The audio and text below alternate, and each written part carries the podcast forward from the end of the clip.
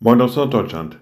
Ganzheitlich. Dieser Begriff wird häufig verwendet im Bereich der Medizin, wo man alle Aspekte des Lebens, sowohl die persönlichen Umstände, die Lebensgewohnheiten, die körperlichen Gegebenheiten, die psychische Verfassung, wo man alles in den Blick nimmt und dann versucht zu helfen.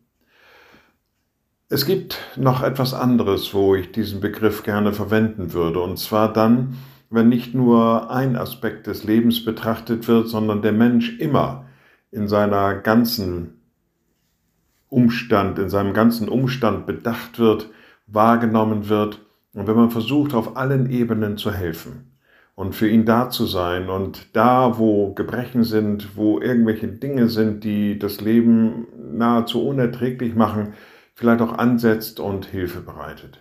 Jesus, das war so einer der dachte immer ganzheitlich. So heißt es im Matthäusevangelium an einer Stelle, und Jesus zog umher in ganz Galiläa, lehrte in ihren Synagogen und predigte das Evangelium von dem Reich und heilte alle Krankheiten und alle Gebrechen im Volk. Das heißt, er ist nicht nur da herumgelaufen, so sage ich es jetzt mal ein bisschen flapsig, und hat vom Reich Gottes geredet und hat den Menschen irgendwelche geistigen Güter nahegebracht, sondern er sorgte auch dafür, Kraft seiner Fähigkeiten, dass sie gesund wurden. Er heilte, so heißt es hier, alle Krankheiten und alle Gebrechen.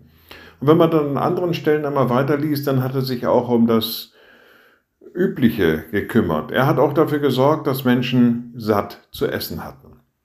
Und ich denke, wenn wir als Christen auftreten, dann kann auch nicht nur der eine Aspekt sein, ja, wir predigen ja regelmäßig und wir verkünden ja, was zu tun ist und machen Versprechungen im Hinblick auf das Reich Gottes, sondern auch wir sind aufgefordert, wir sind gefordert, diesen ganzheitlichen Ansatz auch für den Menschen zu sorgen, auch für die Gesundheit zu sorgen, auch dafür zu sorgen, dass er satt zu essen hat, in den Blick zu nehmen. Jesus war so. Er war ganzheitlich. Liebe Schwestern und Brüder, ich lade Sie ein zu einem kurzen Gebet und anschließend zu einem gemeinsamen Vater unser. Allmächtiger Gott, guter himmlischer Vater, in deinem Sohn bist du in diese Welt gekommen.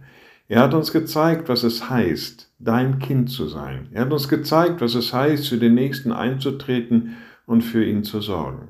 Gib uns die Kraft und den Mut, auch das zu tun. Gib uns die Einsicht, dass wir dazu gesandt und aufgefordert sind. Und wir beten gemeinsam, unser Vater im Himmel, dein Name werde geheiligt, dein Reich komme, dein Wille geschehe, wie im Himmel, so auf Erden. Unser tägliches Brot gib uns heute und vergib uns unsere Schuld, wie auch wir vergeben unseren Schuldigern. Und führe uns nicht in Versuchung, sondern erlöse uns von dem Bösen, denn dein ist das Reich und die Kraft und die Herrlichkeit in Ewigkeit. Amen. So seid gesegnet, bleibt behütet und bleibt gesund. Tschüss.